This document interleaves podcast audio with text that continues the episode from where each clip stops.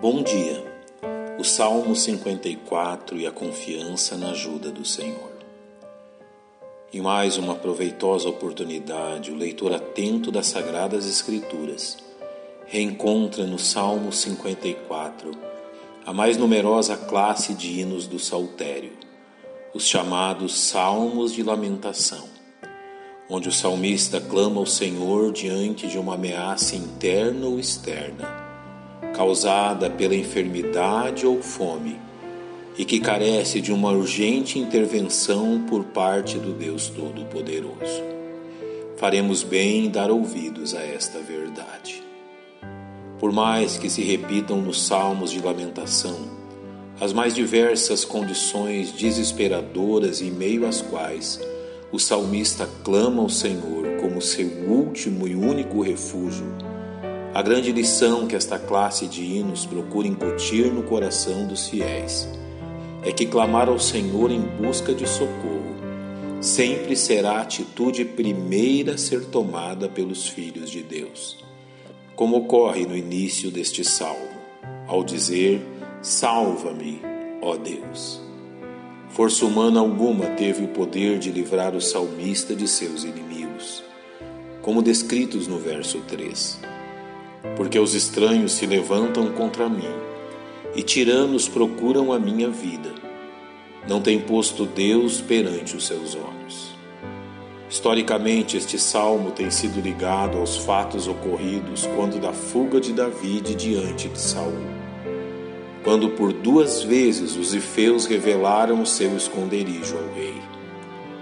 Se por um lado Davi enfrentava a tirania de Saul, por outro, a traição pelos habitantes de Zif, na região montanhosa de Judá, coloca a vida de Davi em perigo.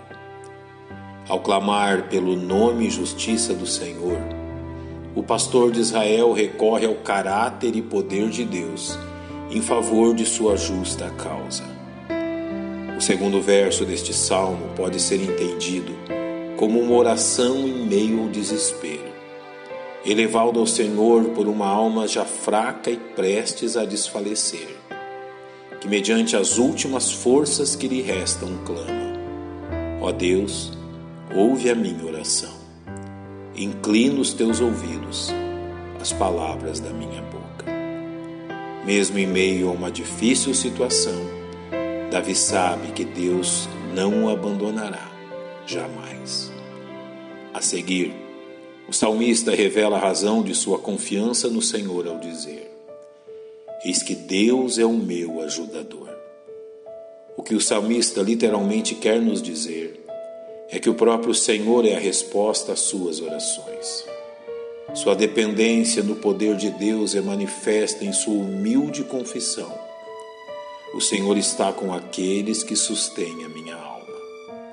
Consciente de suas fraquezas, e das muitas ameaças que se levantam contra sua vida, o salmista é cônscio de que somente Deus é suficiente para sustentá-lo em meio a tantas tribulações, recompensando aos homens ímpios segundo o merecimento de suas ações, como declara o salmista.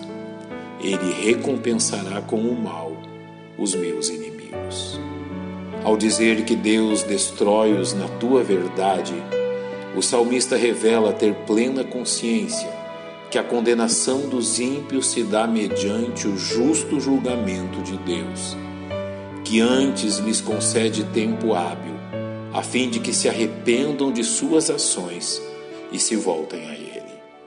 Como prova de seu reconhecimento ao grande livramento operado pelo Senhor, o salmista oferecerá sacrifícios de ação de graças, transformando este livramento em um hino de louvor entoado no templo.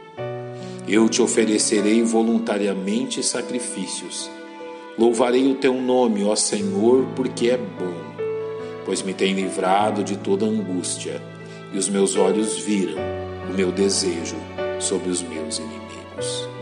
A grande lição deste salmo encontra-se no fato que, ao proclamar o louvor e adoração a Deus por seu grande livramento, o salmista ainda enfrentava esses inimigos, porém, em plena convicção que a vitória seria do Senhor, ilustrando assim o ensino que encontramos na Epístola aos Hebreus que nos diz: Ora, a fé é o firme fundamento das coisas que se esperam e a prova das coisas que não se veem.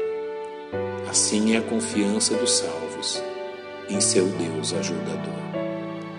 Pai, nós te louvamos pelo teu socorro sempre presente, pelo teu poder e fidelidade às tuas promessas e nos regozijamos em nome de Cristo, nosso Salvador.